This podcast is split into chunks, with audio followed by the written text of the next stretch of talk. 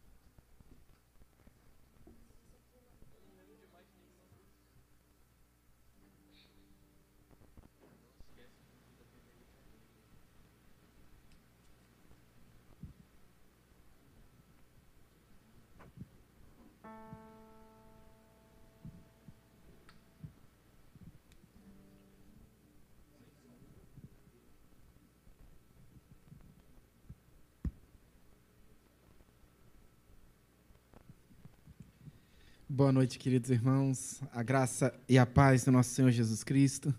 Bom dia a todos que, que nos assistem em seus lares. Sejam todos muito bem-vindos a este local de, de comunhão, de, de intimidade, de relacionamento com o Senhor.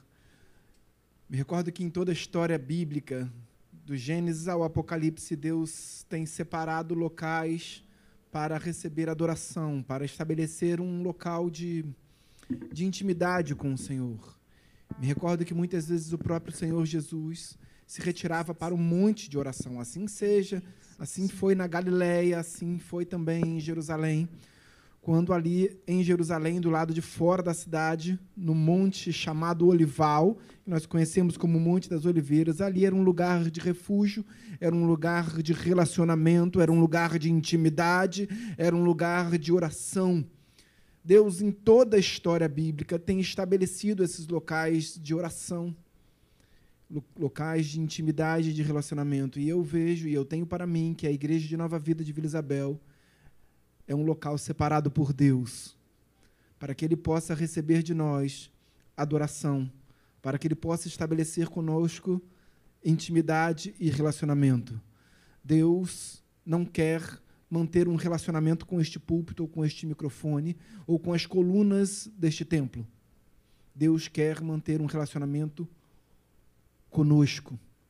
Me recordo, e assim foi no Éden, assim foi uh, em Betel, que depois se transformou em Betaven, uh, assim foi em Jerusalém, no Monte uh, das Oliveiras. Mas eu me recordo, queridos, que certa feita Isaías, aquele que é chamado de o profeta messiânico, maior pronunciador das profecias veterotestamentárias acerca de Cristo. Certa vez ele estava no templo, e estava ali no templo. Repito, ele estava no templo, ele estava na casa do Senhor, quando então Deus dá uma visão a ele, uma visão em onde ele enxerga o Senhor, assentado num alto e sublime trono serafins estavam por sobre ele, cada um tinha seis asas, com duas cobriam o rosto, com duas cobriam os pés e com duas voavam. Ali uh, Deus estabelece um relacionamento com Isaías. Isaías se assusta porque diz que uh, as bases daquele templo se moveram a, luz, a voz do que clamava, e os anjos clamavam: Santo, Santo, Santo é o Senhor. Mas naquele momento, Isaías diz que naquela visão que Isaías estava tendo, o templo se encheu de fumaça. Isaías, absolutamente apavorado, ele disse: Ai de mim, estou perdido, porque sou um homem de lábios impuros e habito no meio de um povo de impuros lábios. Mas diz a palavra do Senhor que naquele momento que Isaías diz isso, naquele momento que Isaías pronuncia o seu pecado, naquele momento que há um momento de, de, de, relacionamento, de, de arrependimento de pecados, diz a palavra do Senhor que um anjo do Senhor retira uma brasa viva do altar com uma tenaz. Vocês sabem o que é uma tenaz? Tenaz é como se fosse um garfo de churrasqueira. Vocês já viram aqueles garfos de churrasqueira para mexer na brasa? Só que um serafim, ele vem da palavra grega saraf, que significa ser de fogo. Então agora você imagina, Diácono Alexandre, um ser de fogo, que não pode se aproximar do fogo porque senão se queima. Um ser formado de fogo, tamanha era, era a brasa viva, era o, é, era o fogo que emanava do altar de Deus. Mas aquele serafim traz aquela brasa viva, que ele, ele traz na sua mão, mas ele retira do altar com uma tenaz. E ele toca nos lábios de Isaías e diz: Eis que o teu pecado foi retirado, perdoado está o teu pecado. Naquele momento, Queridos, isso é um relacionamento com Deus, sim ou não? Ao momento da visão, ao momento da revelação, ao momento dos joelhos dobrados, ao momento da revelação e ao momento do arrependimento do pecado, ao momento do perdão. E isso é relacionamento. E ao final de tudo, de, de tudo isso, de todo esse relacionamento, de toda essa, essa vivência, Deus diz assim: Ó. Oh, quem enviarei? E quem há de ir por nós? Quem estava tendo a visão? Isaías, amém? Tinha mais alguém no templo tendo aquela visão? Não. Somente Isaías. E Deus faz aquela pergunta como se fosse alegórica, como se fosse uma pergunta retórica, onde Deus não quisesse uma resposta. Deus diz: Ó, oh, quem enviarei e quem há de ir por nós? Isaías diz: Senhor, eis-me aqui, envia-me a mim.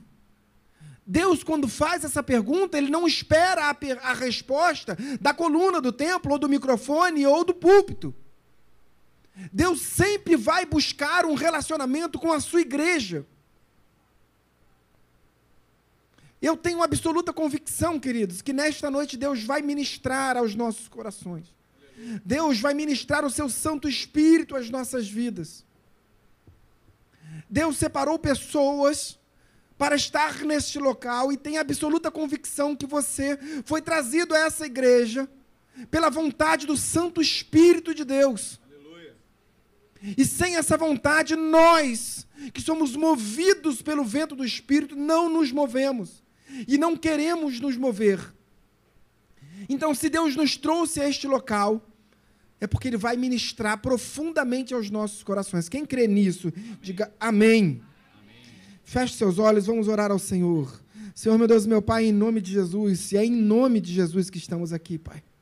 Em nome de Jesus, entregamos essa oração. Em nome de Jesus, caminhamos até a tua casa. Em nome de Jesus, buscamos esse relacionamento contigo. Em nome de Jesus, buscamos intimidade com o Senhor. Em nome de Jesus, Pai, te pedimos perdão. Perdoa os nossos pecados, as nossas falhas, ministra aos nossos corações. E Deus permita que nós sejamos movidos pelo Teu Santo Espírito através desses louvores especiais, Pai. Recebe, Pai, não apenas um som, não apenas um hino, não apenas uma música, mas o verdadeiro louvor, o verdadeiro, a verdadeira adoração, Pai.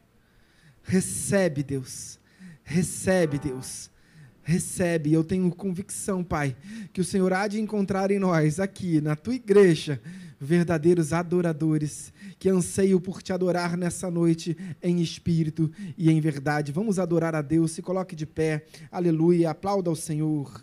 Deus, aleluia. aleluia.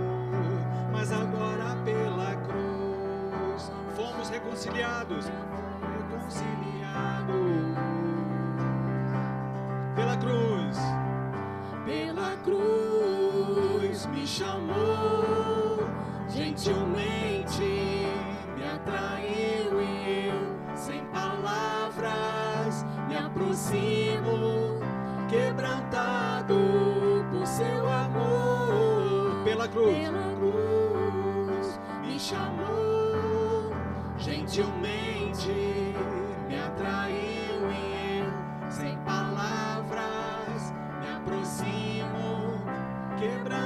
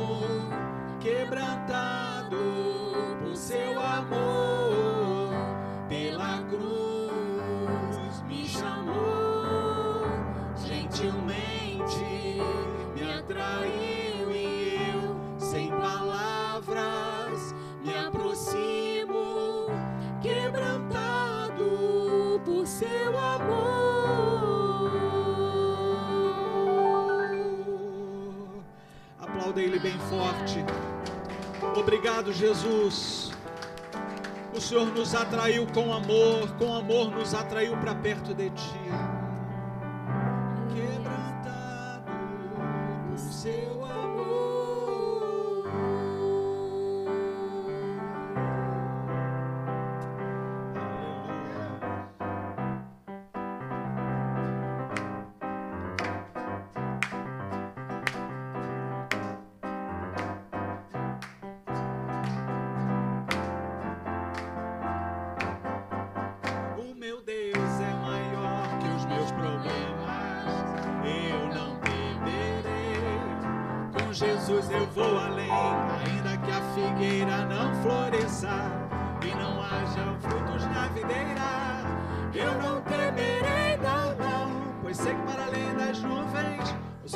Deixou de brilhar, só porque a terra escureceu.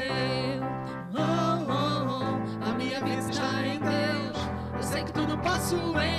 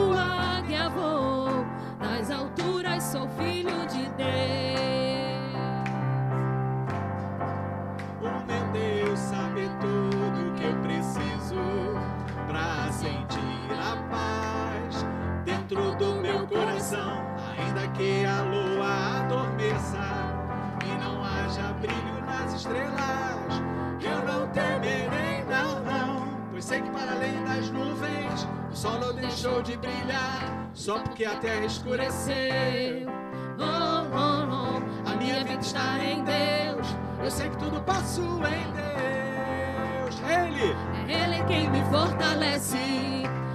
Eu vou seguir com fé, com meu Deus eu vou para a rocha mais alta que eu. Eu sei pra onde vou, como águia vou. Nas alturas sou filho de Deus. Eu vou seguir com fé, com meu Deus eu vou para a rocha mais alta que eu. Eu sei pra onde vou, como águia vou. Nas alturas sou filho de Deus. Nas alturas sou filho de Deus. Nas alturas sou filho de Deus. Nas alturas sou filho de Deus. aleluia. Somos filhos do Altíssimo. Santo é o teu nome.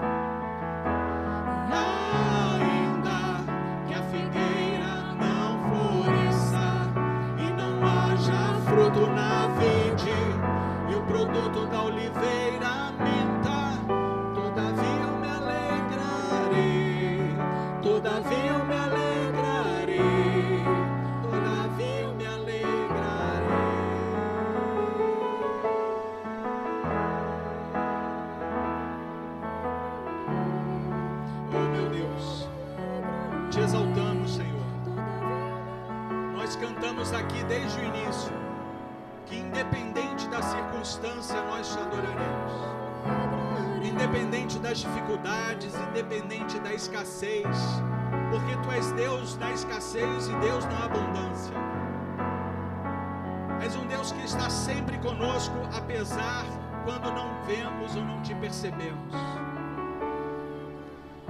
Por isso, Senhor, nós nos apropriamos da tua palavra, que diz que ainda que a figueira não floresça, que o fruto da vide não exista, que o produto da oliveira minta, nós nos alegraremos em ti.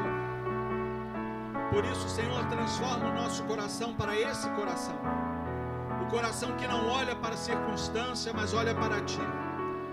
É esse coração que queremos ter, Senhor coração que não olha para as dificuldades, que não se impressiona com notícias ruins, mas que crê no Deus que tudo pode, que tudo faz, que é todo poderoso. Que ainda que as notícias sejam ruins, os prognósticos não sejam favoráveis, o controle ainda está nas tuas mãos, Deus. Tu não perdeste nada. O controle ainda está em tuas mãos. Por isso eu, eu, Alexandre, a começar de mim, te peço que eu tenha esse coração que olha para a dificuldade, para a circunstância e diz: dificuldade e circunstância. O meu Deus é maior que você. O meu Deus é maior. Por isso, ainda assim me alegrarei. Na falta me alegrarei. Na dificuldade ainda me alegrarei. Na doença ainda me alegrarei. Na escassez ainda me alegrarei porque meu Deus vive e por fim se levantará. Ele não pode ser impedido por nada, ele não pode ser travado por nada. Suas palavras não voltam vazias, seu poder não pode ser comparado a nenhum outro poder nos céus e na terra. Por isso nós podemos cantar, ainda que a figueira não floresça e não haja fruto na vide, e o produto da oliveira minta, todavia eu me alegrarei, todavia eu me alegrarei, todavia eu me alegrarei.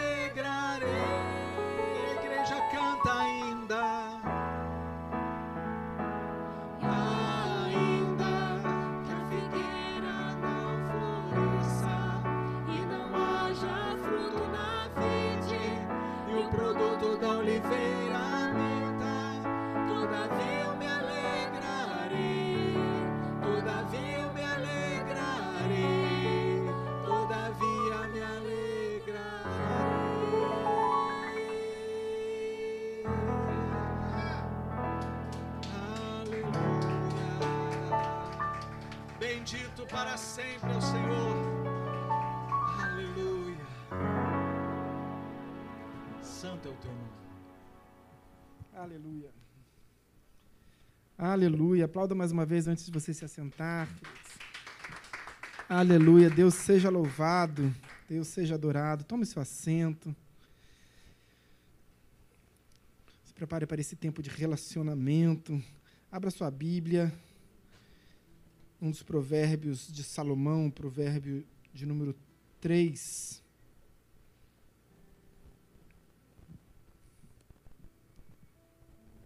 Alguém que nos visita, que bom. Ninguém que nos visita, somos todos da mesma família de fé.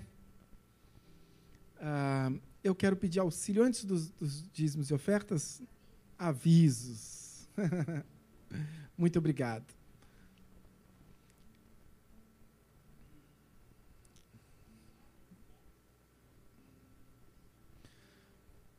Culto da família do ensino, às 10 e 15 da manhã. Lembrando que antes do culto da família do ensino, sempre às 9 horas da manhã, nós, temos nós temos a nossa escola bíblica dominical, cuja revista, cuja temática nesses próximos três meses é a equipe de Jesus. São 13, são 13 semanas onde nós estudamos ali os, os 12 apóstolos, com um adicional de, de Paulo, o apóstolo fora do tempo. Culto celebração e fé, domingo às 19 horas, sempre com a condução, com a presidência do diácono Renan. Hoje eu estou aqui como um convidado. Culto da Conquista, às quartas-feiras, às 19h30. E culto do Giro, nesse próximo sábado, nós temos o Giro 180, sob a liderança dos diáconos Aluan e Eloá. Amém? Uh, nesse momento de dízimos e ofertas, é uma continuação daquilo que nós estamos fazendo neste culto.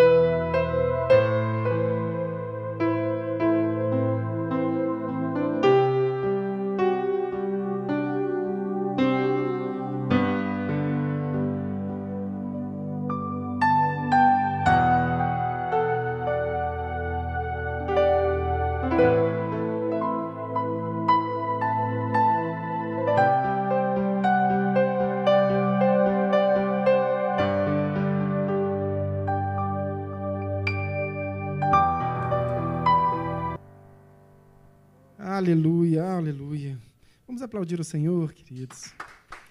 Sempre bom aplaudir. Aleluia. Existem igrejas que não aplaudem. Você sabe, né? Existem igrejas que entendem que não é certo aplaudir ao Senhor. Mas Davi aplaudia. Davi, Davi foi o maior adorador da Bíblia, um grande referencial de adoração. E Davi aplaudia e nós aplaudimos o Senhor. Amém? Meus amados irmãos, preparado para o que Deus vai ministrar na sua vida? Amém?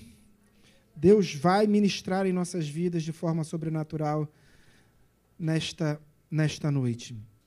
E de antemão eu peço que você abra a sua Bíblia, as Sacras Escrituras, na última epístola escrita pelo apóstolo São Paulo. Quantas epístolas Paulo escreveu? Treze. Treze são as epístolas paulinas. E qual a última epístola escrita pelo apóstolo Paulo? Isso mesmo. Segunda epístola ao seu filho na fé, ao pastor da igreja de Éfeso, Timóteo. Então, 2 Timóteo. Nós vamos analisar hoje, nós vamos estudar um pouquinho, vamos ler e compartilhar e permitir que Deus fale conosco nesta noite de uma forma sobrenatural, e assim eu anseio, sobre as últimas palavras do apóstolo São Paulo. Obrigado, Lua. 2 Timóteo, capítulo 4.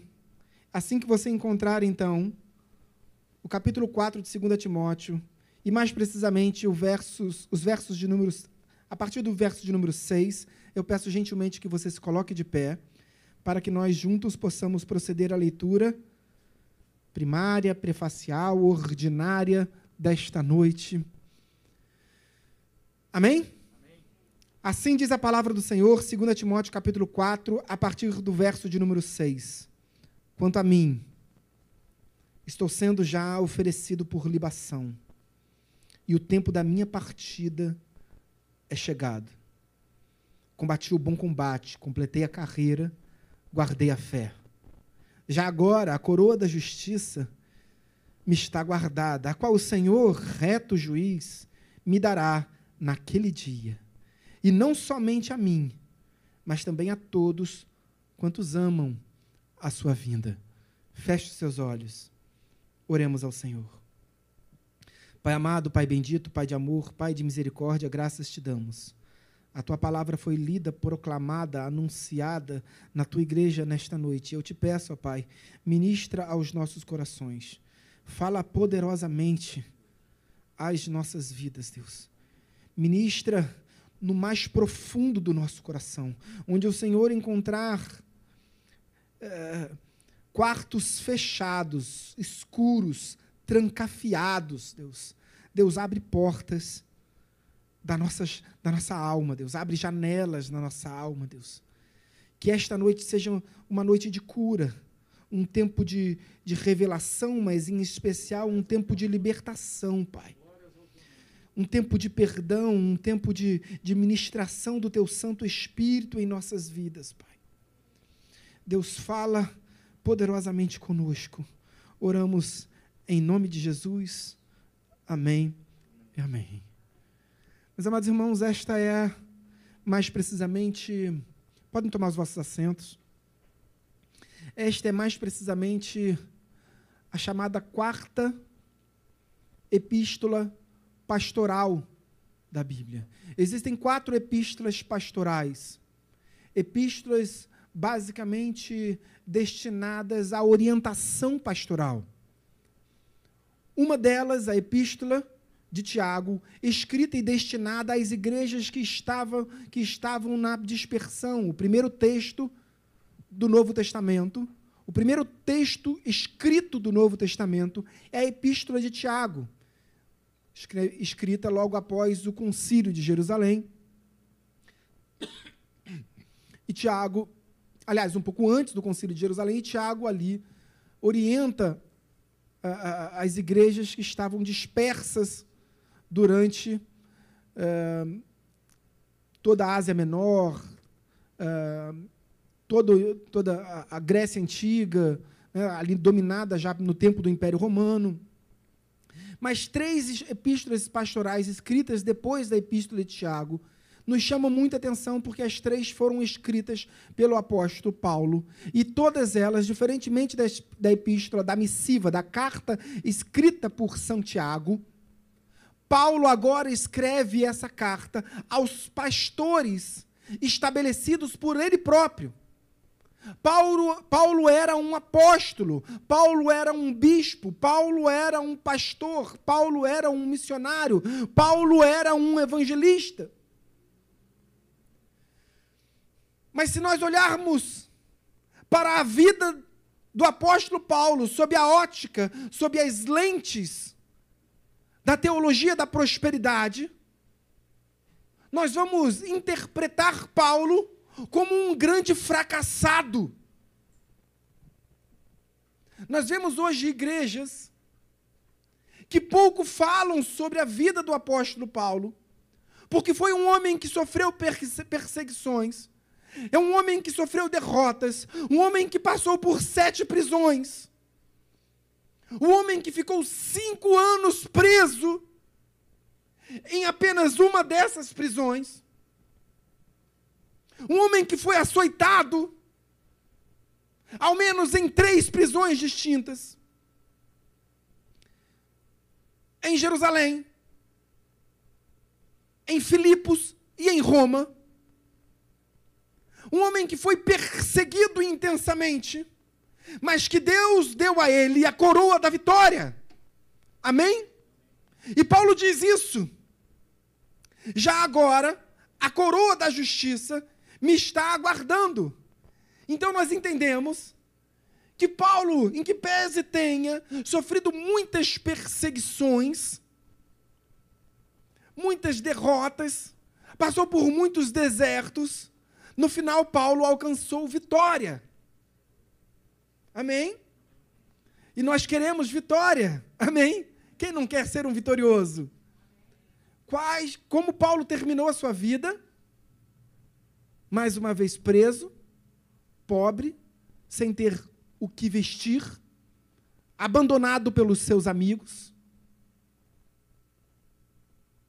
esquecido numa cidade que não era a dele, e só saiu da prisão para o seu martírio. Essa foi a vitória de Paulo. Mas para nós, e assim como para Paulo, Paulo não cria numa, numa teologia vazia de prosperidade, num evangelho absolutista, triunfalista, onde eu sou apenas crente porque Deus vai me dar vitória. Porque se Deus não me desse vitória, eu não seria crente. E eu só entrego meu, meu dízimo e minhas ofertas porque Deus vai me fazer prosperar. Então, quando eu fico enfermo, ou quando alguém da minha família fica enfermo, fica doente, se Deus não cura, eu apostato da minha fé. Porque eu começo a duvidar da minha fé. Eu começo a questionar na minha fé. Porque eu tenho 20 anos de igreja, 30 anos de igreja, 15 anos de igreja. E durante todo o meu tempo na minha igreja, eu escutei o meu pastor falar que Deus vai me dar vitória.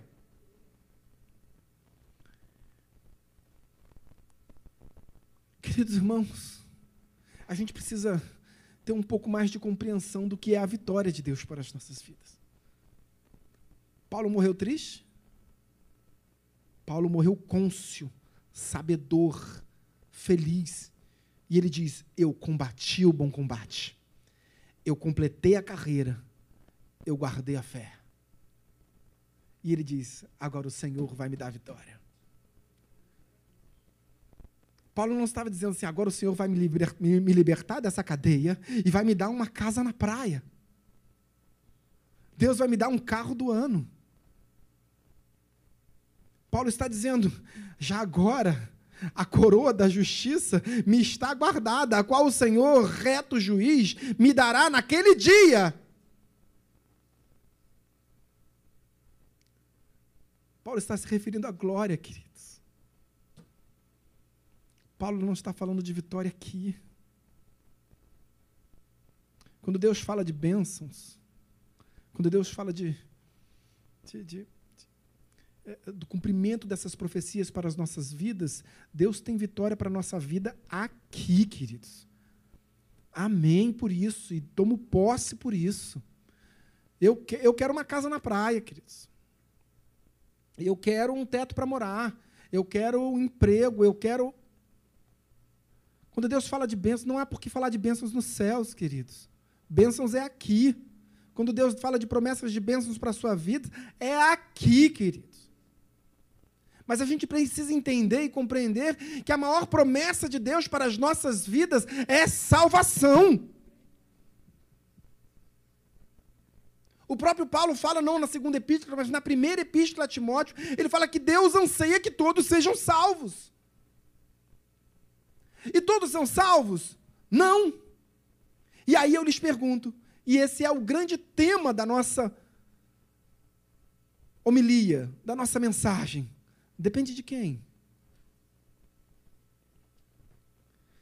Depende de quem? Vejam, certa vez, no maior, um dos maiores uh, debates teológicos de, todo, de toda a história bíblica, Nicodemos, um homem, um homem que era uma autoridade na fé. A Bíblia diz que ele era um dos maiorais de Israel. Quem eram os maiorais? Eram os religiosos, sejam fariseus ou saduceus, e só haviam 70 deles. 70. 35 eram fariseus, 35 saduceus. No tempo de Jesus, o sinédrio era composto por 70 homens. E aqueles que compunham o sinédrio eram chamados de maiorais. Eram grandes juízes, eram os, os ministros da Suprema Corte de Israel. Do Supremo Tribunal de Justiça, ou do Supremo Tribunal Federal. Enfim, naquele lugar, aquele tribunal, o grande Sanhedrin, era chamado de sinédrio e era composto por 70 grandes homens. Por isso eles eram chamados de maiorais. E Nicodemos era um desses maiorais que não poderia ser visto em verdade na rua com um nazareno. Então, quando todo mundo dorme, Nicodemos levanta do seu leito e vai sozinho à sorrelfa, à espreita, à casa onde Jesus estava em Jerusalém. Queridos, olha para mim. Na sua Bíblia há alguma menção de que Jesus dormiu em Jerusalém alguma vez? Não. Jesus nunca passou uma noite em Jerusalém. A Bíblia não relata, isso pode ter acontecido, mas a Bíblia não relata. Então Nicodemos, um dos maiorais, saiu da cidade Certamente Jesus estava ali colado na cidade de Jerusalém, ou ele estava em Betânia ou em Betfagé. Porque muitas vezes a Bíblia falava que Jesus pernoitava aonde? No Monte das Oliveiras. Isso não significa que Jesus dormia debaixo de uma árvore. Isso significa que Jesus dormia nos vilarejos que tinham ali no Monte das Oliveiras. Quais eram esses dois principais vilarejos? Betânia e Betfagé vilarejos, comunidades onde Jesus tinha amigos. É importante ter amigos, queridos? É importante ter amigos? Importante demais. Nós vamos falar um pouco sobre amizade hoje. Nós vamos falar um pouco daquilo que Deus tem revelado para as nossas vidas. Nós vamos falar um pouco dessa, desse momento da vida de Paulo, em que Paulo se diz: Olha, eu fui abandonado. Pois bem, Nicodemos sai da cidade para encontrar Jesus. E ele diz assim: Bom mestre, sabemos que tu és mestre, vindo da parte de Deus, porque não há outro que faria tais milagres se não viesse da parte de Deus. Então sabemos nós que tu és mestre.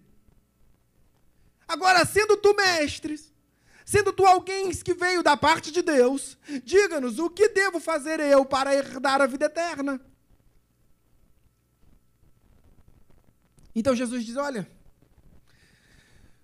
em verdade vos digo: se não nascer de novo, não podes ver o reino dos céus. Aí Nicodemos, veja que debate teológico, queridos. Nicodemos diz: Senhor, é, o Senhor está escutando o que o Senhor está falando? Como pode eu, sendo velho, nascer de novo? Voltarei eu para o ventre de minha mãe para nascer segunda vez? Jesus reafirma as suas palavras e é mais enfático agora. Ele diz: Nicodemos, quem não nascer da água e do espírito não pode entrar no reino dos céus. Vendo que Nicodemos não não havia ainda compreendido, Jesus é mais enfático. Como tu não compreendes essas palavras? Ele diz, Jesus diz assim: Olha, o vento, o vento sopra e não sabemos de onde vem, nem para onde vai. Assim é todo aquele que é nascido do Espírito. Mas ainda sem compreender, Jesus vai mais a fundo. Então Jesus diz a Nicodemos, o verso bíblico mais famoso da história bíblica, em que Martinho Lutero, reformista, chama esse verso de o proto-evangelho, ou seja, o resumo do evangelho, o berço do evangelho, a gênese do evangelho, o nascedouro do evangelho, a explicação do evangelho, a sinopse do evangelho está revelada em apenas um verso. João capítulo 3, verso 16, porque Deus amou o mundo, que deu seu filho unigênito, para que todo aquele que nele crê não pereça, mas tenha a vida eterna. Mas Jesus ele não para por aí, ele continua explicando para Nicodemos. E ele diz: Nicodemos, o filho do homem não veio ao mundo para julgar o mundo, mas para que o mundo seja salvo por ele. E Jesus ainda continua ensinando, vendo que Nicodemos não mais pronunciava nenhuma palavra Jesus olha para Nicodemos e diz: Olha, quem crê está salvo. Quem não crê, porém, já está condenado. Jesus está dizendo: olha, não depende mais do filho do homem. Cristo já foi à cruz por nós, queridos. Cristo já derramou o seu sangue na cruz do Calvário por mim e por você.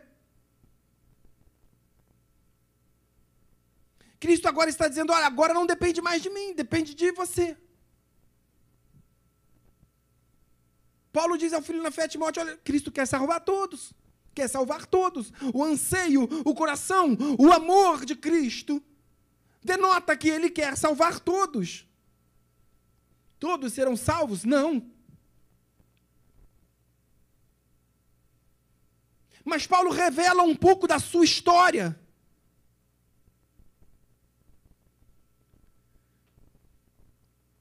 E ele diz: Combati o bom combate, completei a carreira, guardei a fé. Ele fala isso no passado, porque ele está dizendo: Olha, eu estou olhando para a minha história de vida. Valeu a pena. Eu completei a minha missão. Eu cumpri o meu ministério. Ainda que sob as lentes da teologia da prosperidade eu seja um fracassado, não sou eu completei a minha carreira. Eu fui até o final. Foi uma luta. Foi um embate diário. Eu tive que combater esse combate diário. Mas eu completei essa carreira, eu completei essa missão. E ao final dessa missão, eu não abdiquei da minha fé. Eu não alienei a minha fé. Eu não vendi a minha fé. Eu não abri mão da minha fé. Eu guardei a minha fé. Salomão fala no provérbio de número 23, mais precisamente no verso de número 23, não venda a verdade, Compre a verdade e não a venda. Salomão está dizendo: não abra mão da verdade na sua vida. Quantos de nós, queridos, estamos abrindo mão da verdade revelada? Quantos de nós estamos abrindo mão da porta, da mensagem, da palavra, da salvação, do sangue que derramou na cruz do Calvário por anseios pessoais desse mundo? Por sonhos e projetos humanos que nada condizem com a verdade revelada, que nada se referem aos projetos de Deus para as nossas vidas.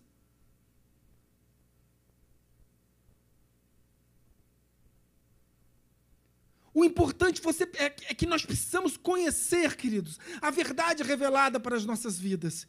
E como se conhece? Se a verdade já foi revelada, abra sua Bíblia e leia. Abra sua Bíblia e estude. É uma verdade que já nos foi revelada. Outras serão reveladas sim. E como elas serão reveladas? Dobra seu joelho Dobra seu joelho e ora.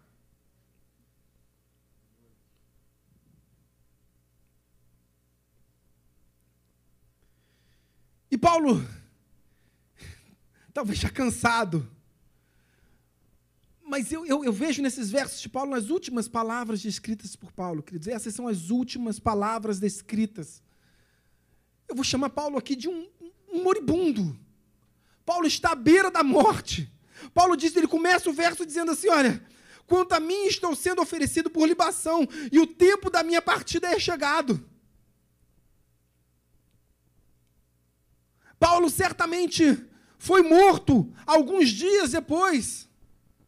Talvez algumas semanas, alguns meses, mas Paulo estava preso e não saiu mais dessa prisão. Era a última prisão de Paulo, a segunda prisão em Roma.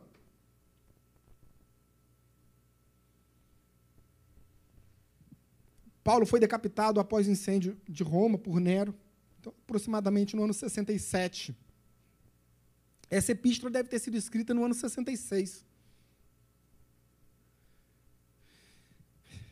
Vamos continuar nas palavras finais de Paulo. Você está com a sua Bíblia aberta, amém?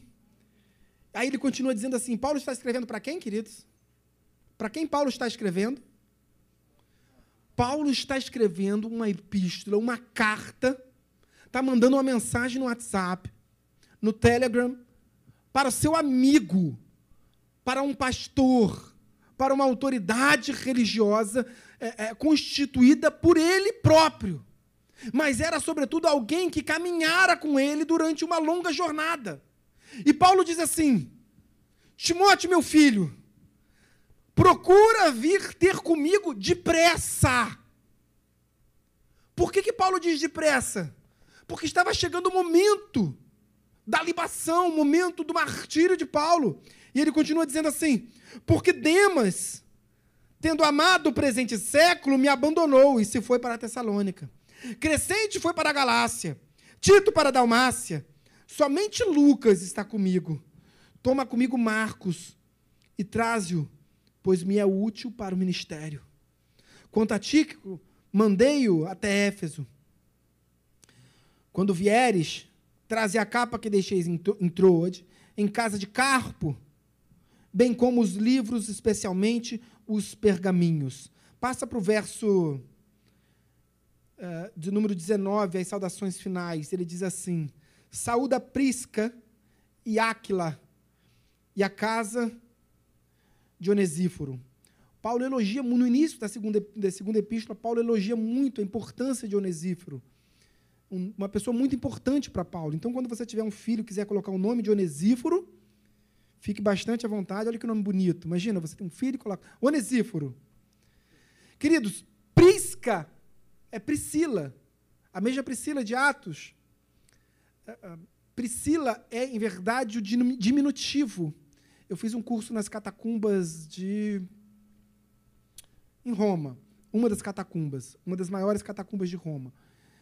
E lá, nas inscrições nas paredes, tem muitos nomes. Eh, muitas vezes nós vemos a inscrição Prisca. Prisca é Priscila.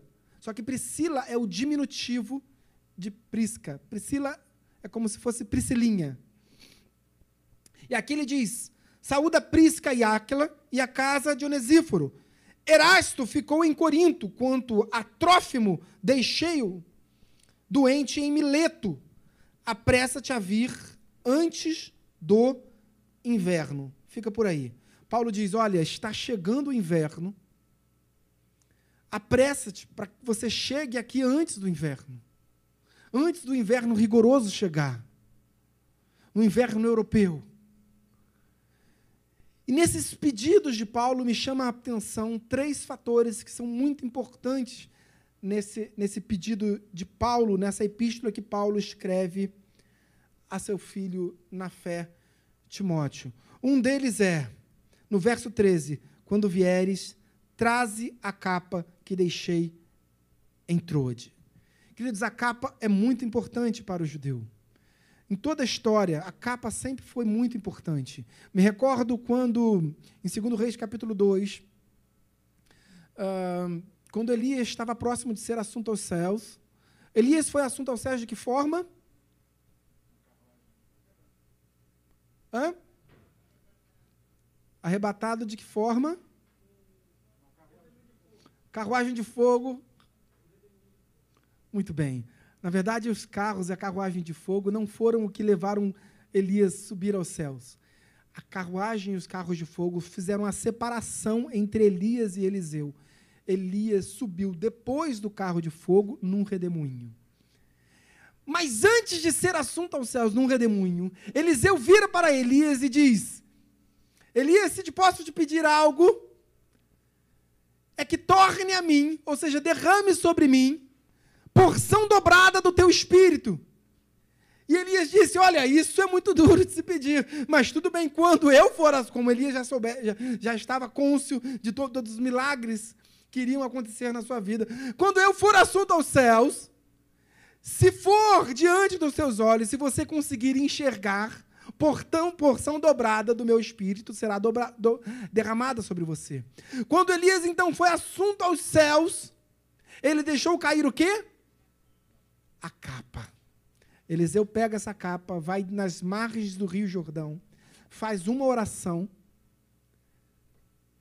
e diz: Senhor, Elias fazia esse mar se abrir, esse rio se abrir. Eu quero ver se isso acontece comigo. E Elias, Eliseu coloca a capa e o rio se abre, o rio se fende, porque havia autoridade. O símbolo daquela capa era a autoridade. Para os judeus até hoje, nós vemos muitos cultos e até de igrejas judaico-messiânicas em que uh, a autoridade religiosa, seja um pastor ou qualquer outro título, ele vai usar uma espécie de capa, o que nós chamamos de talit. Todo judeu usa um talit, ou todo judeu ultra-ortodoxo. Uh, existem dois tipos de talit. Um talit katan, ou seja, uma capa pequena, e um talit gadol. Gadol é o talit do sumo sacerdote. Então, até os dias de hoje, um, um, um, um sumo sacerdote ele usa uma capa para ministrar a palavra, para ler. Quando ele vai ler as Sacras Escrituras, ele precisa estar coberto por essa capa. E quando ele vai ler, ele tira essa capa do ombro e, co e cobre sobre a sua cabeça. Porque a capa, além de simbolizar a autoridade, ela também simboliza humildade. E culturalmente, os humildes recebiam capas. Vejam, quando Jesus estava na Galileia e desce, vocês se recordam da última jornada de Jesus da Galileia, de Cafarnaum. Jesus morava onde na Galileia? Quando depois que inicia o seu ministério, antes de iniciar o seu ministério, Jesus morava em Nazaré, na, no, no eixo central de, de, da, é, da Galileia. Depois que inicia o seu ministério, Jesus morava a Bíblia se refere à sua casa, mas fala também da casa de Pedro. Então, talvez a Bíblia se referisse, é, apontasse que Jesus morasse na casa de Pedro. Eu tenho o meu entendimento, enfim, não vou uh, externar porque é apenas um entendimento pessoal, mas fato é que Jesus morava na mesma cidade em que Pedro morava durante o seu ministério, na cidade de Cafarnaum. A última jornada de Jesus da Galileia para Jerusalém, ou seja, na semana anterior à última semana, a semana chamada de Santa, Jesus sai da Galiléia, ao invés de seguir pelo caminho da Samaria, que era o caminho natural, Jesus vai pelo, pelo seguindo as margens do Jordão, passando então pela cidade de Jericó. Durante os três anos e meio do ministério de Jesus, esta era, ou seja, na, se, na semana anterior à morte de Jesus, esta era somente a segunda vez que a Bíblia relata que Jesus estivesse passando pela cidade de Jericó. Jesus ali passa. Por que, que as pessoas de, é, é, é, evitavam de passar pela, pela cidade de Jericó para ir para Jerusalém? Porque a estrada que ligava Jericó, sair de, de, de Cafarnaum até Jericó era um caminho fácil, beirando o Rio Jordão. Mas de Jericó até Jerusalém era um caminho tortuoso, e que a Bíblia chama de o vale da sombra da morte. Esse caminho que liga Jericó a Jerusalém é conhecido como Vale da Sombra da Morte. Naquele tempo havia muitos salteadores, muitos ladrões, muitos assassinos, muitos homicidas. A parábola do bom samaritano aconteceu exatamente naquele local, na, a, a referência é aquele local. Pois bem, uh, Jesus passa na sua penúltima semana de ministério na cidade de, de Jericó. Quando ele está saindo de Jericó, um dos cegos começa a gritar: Bartimeu, é, é, da, Senhor, filho de Davi, filho de Davi. O nome desse cego era Bartimeu, ou seja, filho de Timeu. E ele começa a clamar. E as pessoas começam: fica quieto, fica quieto, mas ele insiste, insiste, insiste, até que Jesus para e decide atender aquele cego. E ele diz: traze-me, traze-me a ele. Quando as pessoas chegam próximas de, de Bartimeu e dizem: Olha, o Senhor quer falar contigo. Qual é a postura de, de, de, de Bartimeu? Ele lança a capa fora. Veja, esse foi o maior de todos os atos de adoração de Bartimeu por Jesus. Não foi apenas declarar a sua fé, dizer, Senhor, eu quero ver, porque isso também é um ato de fé.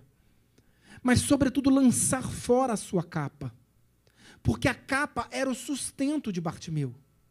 A capa era a inscrição dele no INSS. A capa era o que dava a autoridade a ele de ser sustentado pelo Estado. A capa era o que autorizava ele a ficar na rua para a mendicância. Do contrário, ele poderia ser morto, porque não poderia mendicar do lado de dentro da cidade. Teria que sair da cidade, como um leproso.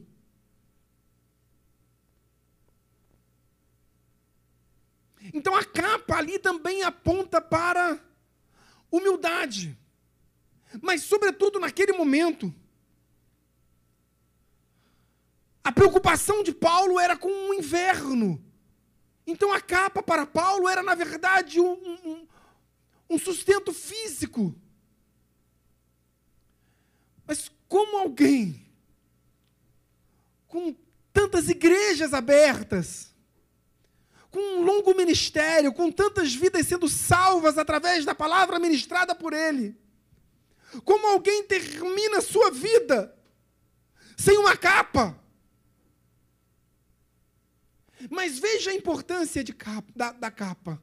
Paulo estava em Roma, amém? Paulo estava preso em Roma. Ele escreve uma epístola a Timóteo. Timóteo era pastor de qual igreja? Éfeso. Timóteo era pastor da igreja de Éfeso. Paulo estava preso em Roma. E ele manda uma carta e diz: Timóteo, viaja 400 quilômetros até Troad para buscar a minha capa. Eu quero que você viaje 400 quilômetros. Você pode ir de avião, você pode, não sei, pega um ônibus leito e vai até Trode só para buscar a minha capa. E depois vem aqui a Roma para trazer. Queridos, essa capa era importante ou não era? Essa capa era importante, queridos. Essa capa era importante. Mas Paulo faz um outro pedido. Um outro pedido. Queridos, a, a, a Trode, Trode uh, não era uma cidade, tá? Trode não era uma cidade. Fomos à cidade de Trode, onde Paulo passou por Trode, ao menos em três oportunidades. Na segunda viagem missionária, Paulo, Atos capítulo 16, quando Paulo estava. Na primeira viagem missionária, Paulo não vai à massa continental europeia. Na segunda viagem missionária, Paulo estabelece em Troade, quando ele tenta entrar. Queridos, Paulo sai de Antioquia, que era a sua base espiritual, a sua igreja, a igreja que ele frequentava, a igreja que Paulo era é, pastoreado era a igreja de Antioquia. Paulo nunca foi membro da igreja de Jerusalém. Paulo era da igreja de Antioquia. Foi levado por Barnabé para a igreja de Antioquia, no tempo em que o pastor da igreja de Antioquia era Barnabé e não Paulo. Paulo, evidentemente, se associou à liderança daquela igreja.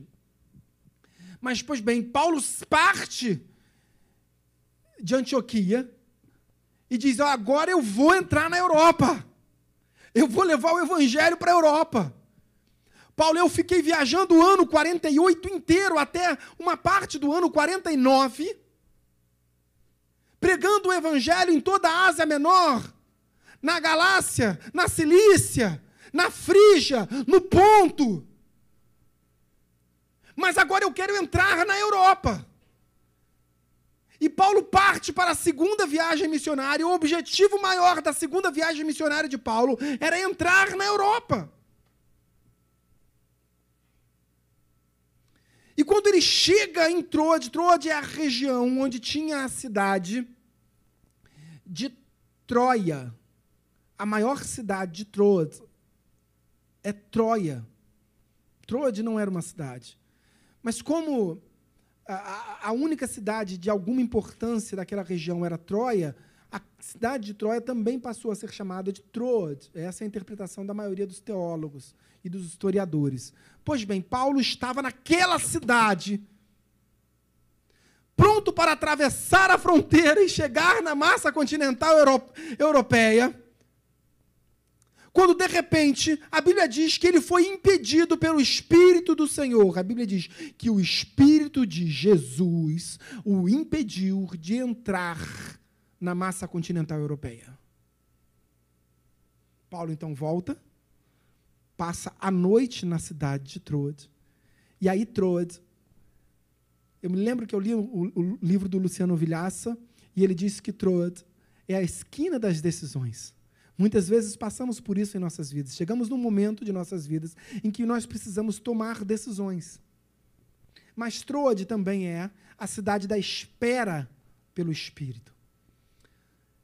Quantas vezes, queridos, quantas vezes nós nos colocamos em, certas, em certos momentos, nos encontramos em certos momentos de nossas vidas, que nós precisamos decidir, nós precisamos tomar decisões. Como tomá-las?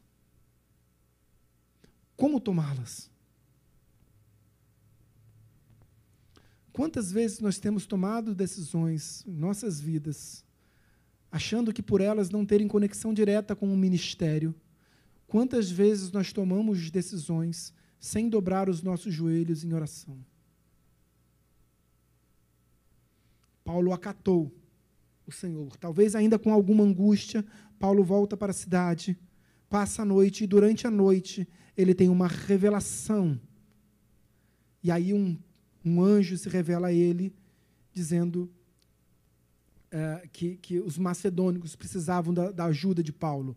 Então Paulo entendeu que ali o Senhor estava abrindo portas para que ele fosse pregar o evangelho na Europa.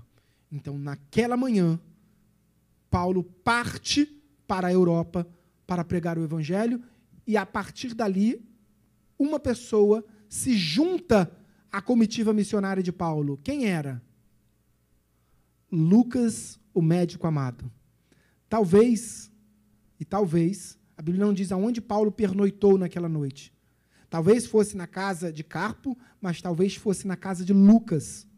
Porque a Bíblia diz que a partir daquele momento, quando Paulo se levanta pela manhã, eles partem direto para a Europa. E ali, Lucas o, o, acompanha. Então é possível que Paulo tivesse pernoitado na casa uh, de Lucas. Pois bem, vamos, vamos avançar. Tem mais uma, uma coisinha. Nesse mesmo verso, no verso 13, na segunda parte, Paulo diz assim: Quando vieres trazer a capa que deixei em Troade, em casa de Carpo, mas traz também, bem como os livros, especialmente os pergaminhos.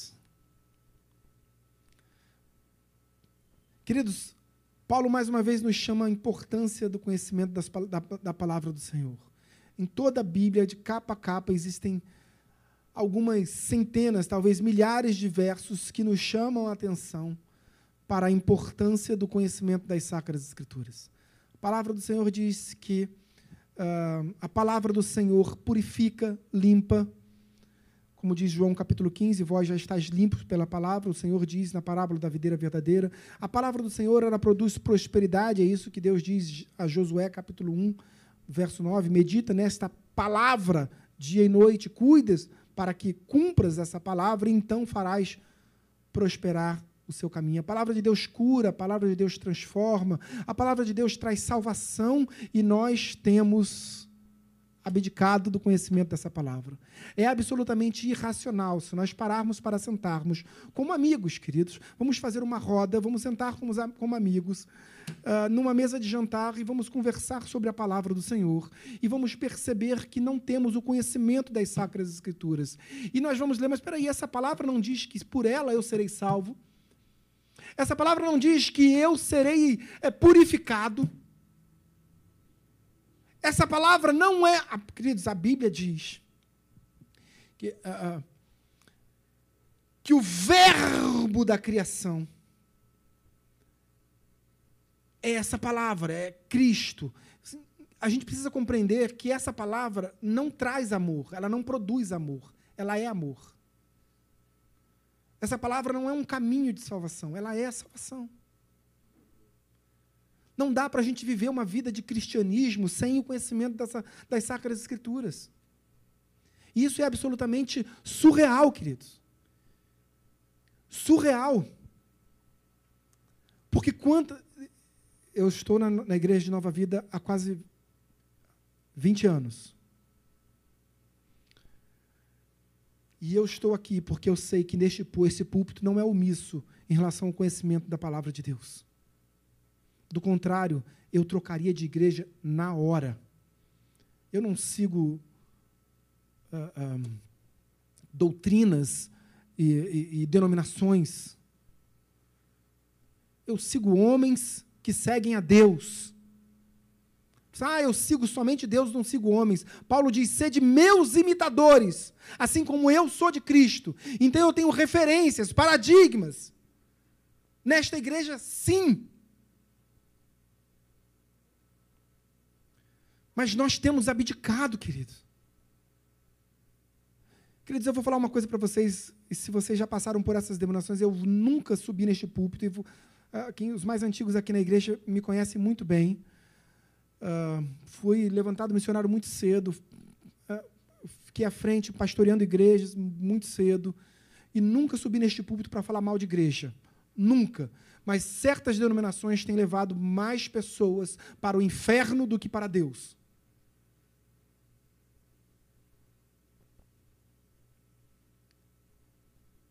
E certas denominações, nós somos muito complacentes com isso.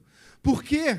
Nós achamos que essas igrejas, ah, é um grande pronto-socorro, pessoas estão desesperadas e estão indo para lá porque estão desesperadas, e lá são salvas, depois elas vão procurar e se encontrar numa igreja em que a palavra de Deus está sendo pregada. Queridos, muitas vezes não dá tempo. As pessoas estão sendo levadas pelo, para o inferno por homens que são chamados de pastores.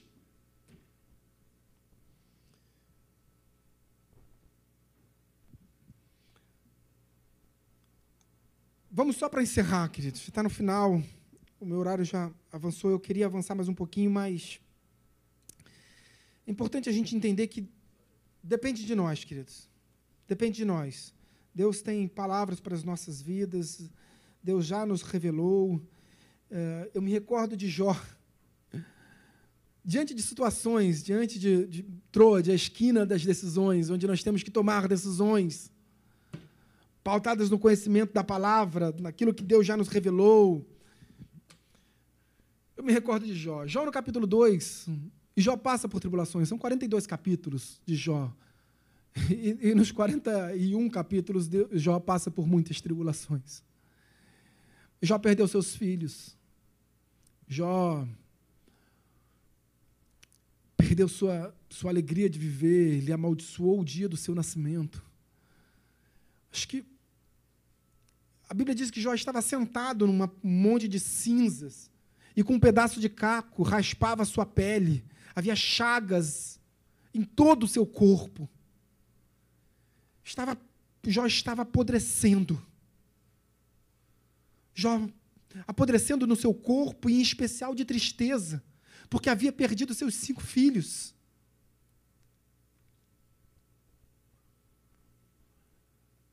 Mas eu lhes pergunto: Jó tinha uma esposa, hein? era mãe dos seus filhos. Ela também não perecia? Ela também não sofria? Ela também não sofria com, com a perda dos filhos? Uma mãe? Claro, aquela mulher estava absolutamente desesperada, de tristeza, numa, numa, numa depressão profunda. Perdeu cinco filhos, os seus cinco únicos filhos. Mas em determinado momento ela vira para Jó e fala: Olha, chega, né? Amaldiçoa o seu Deus e morre. E Jó, assentado em cinzas, raspando a sua pele com cacos, diz: Estás louca, mulher? Estás louca? Deus nos deu tanto bem. E agora, Ele nos dá o bem, nós não vamos também receber o mal.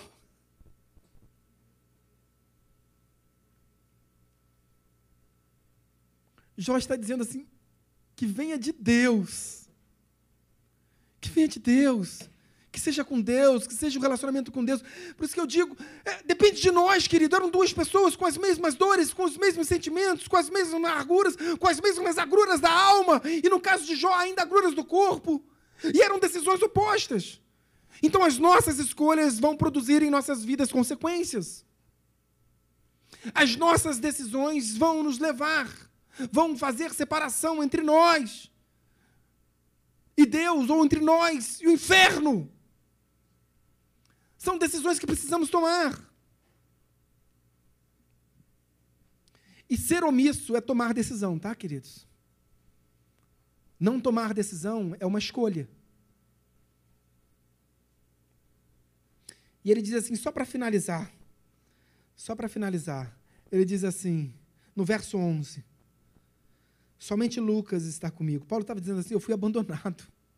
Ele diz: Somente Lucas está comigo. Toma contigo Marcos e traze-me, pois me é útil para o ministério. Fica por aí. Dá, eu queria falar sobre tanta coisa, mas eu vou encerrar aqui falando sobre amizade, sobre a importância de você ter alguém em quem você pode confiar. Sobre a importância de você poder contar com pessoas que talvez você nem conheça tão profundamente. Porque, queridos, eu não sei tudo da sua vida e nem você sabe tudo da minha. Você não frequenta a minha casa. E eu não frequento a sua. Você não viaja comigo, você não sabe a escola que meus filhos estudam. Você não sabe como eu educo meus filhos. Talvez você possa me considerar um pastor, mas não, te, não me considere um amigo.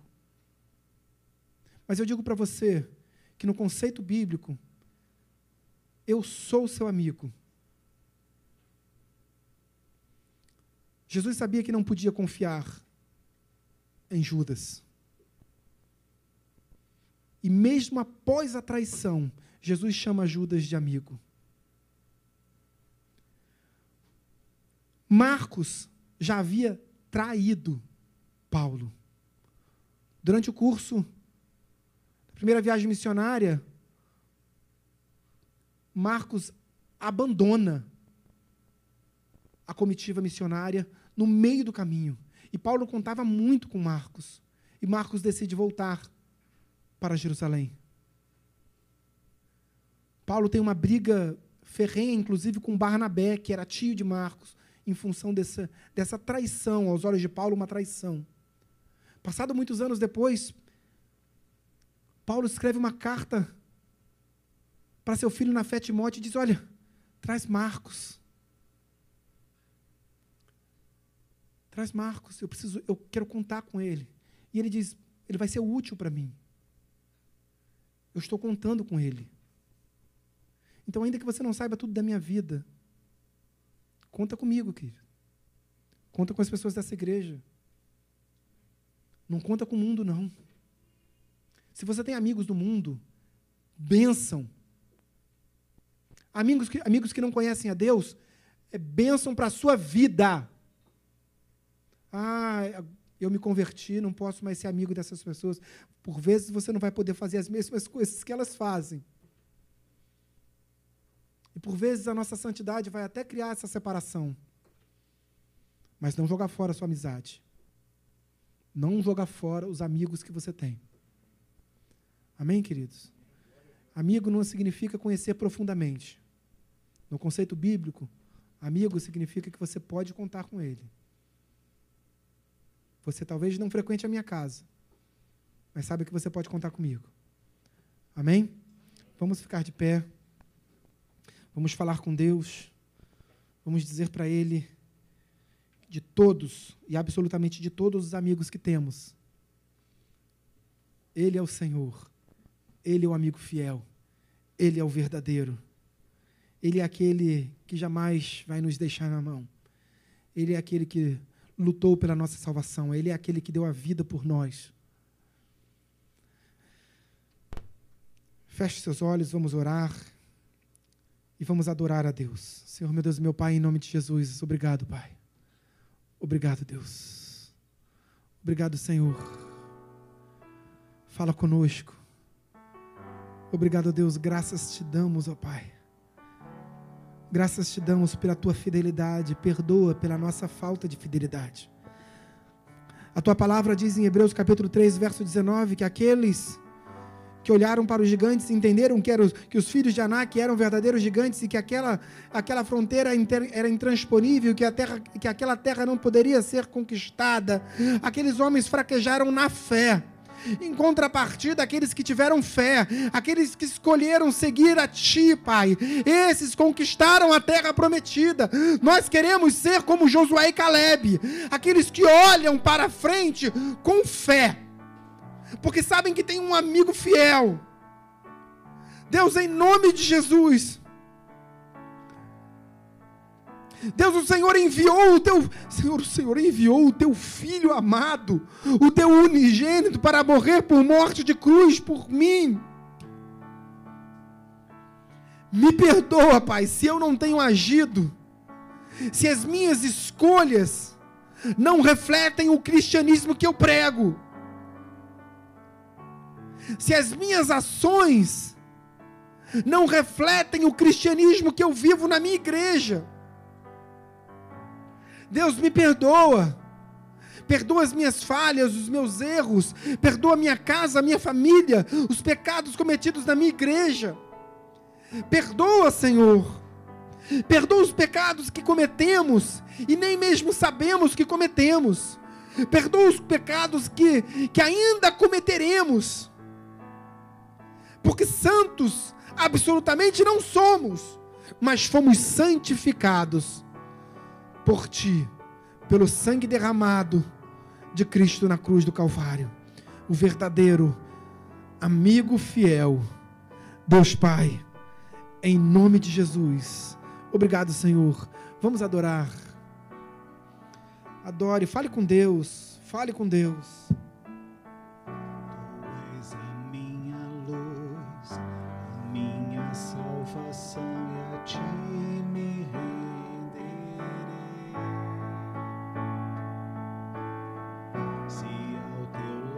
Estou, seguro em tuas mãos, eu nada temerei. Aleluia.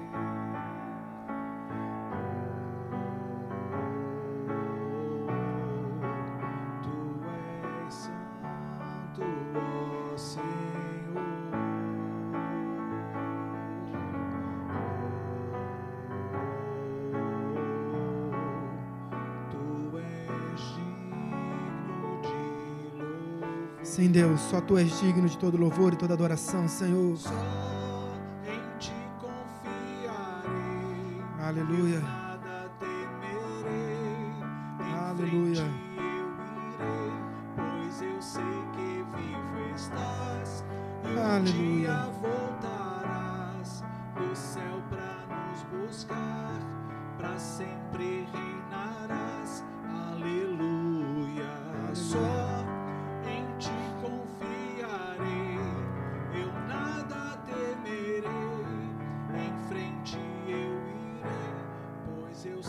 Que vivo estás.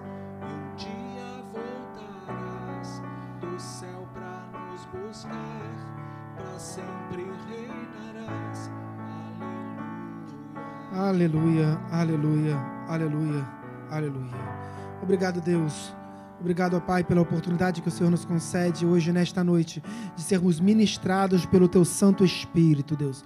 Obrigado, Deus. Obrigado, Senhor, pela Tua palavra que encontra em nossos corações um terreno fértil para a ministração do Teu Santo Espírito, Deus. Não somente nas quatro paredes deste, deste templo, mas para todo sempre, em nome de Jesus.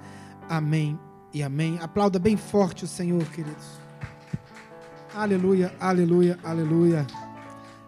Aleluia. Você foi abençoado, amém? Amém. Pode tomar os vossos assentos.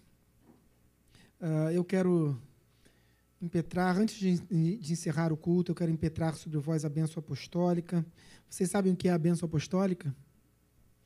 Por que, que se chama bênção apostólica? Porque ela foi ensinada pelo apóstolo. Qual apóstolo ensinou a bênção apostólica? Paulo, Pedro, João, todos aqueles que terminaram epístolas, fizeram ao final de cada uma dessas epístolas, entregaram para as nossas vidas bênçãos.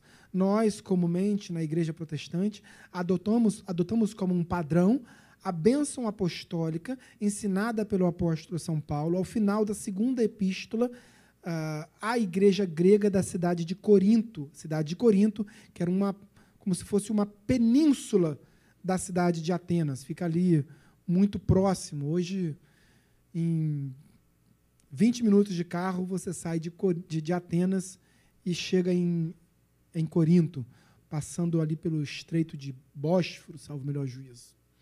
Enfim, vamos ficar de pé para que eu possa impetrar sobre vós a bênção apostólica. Abre a sua mão assim, como se fosse receber algo, e ao final você fecha para tomar posse.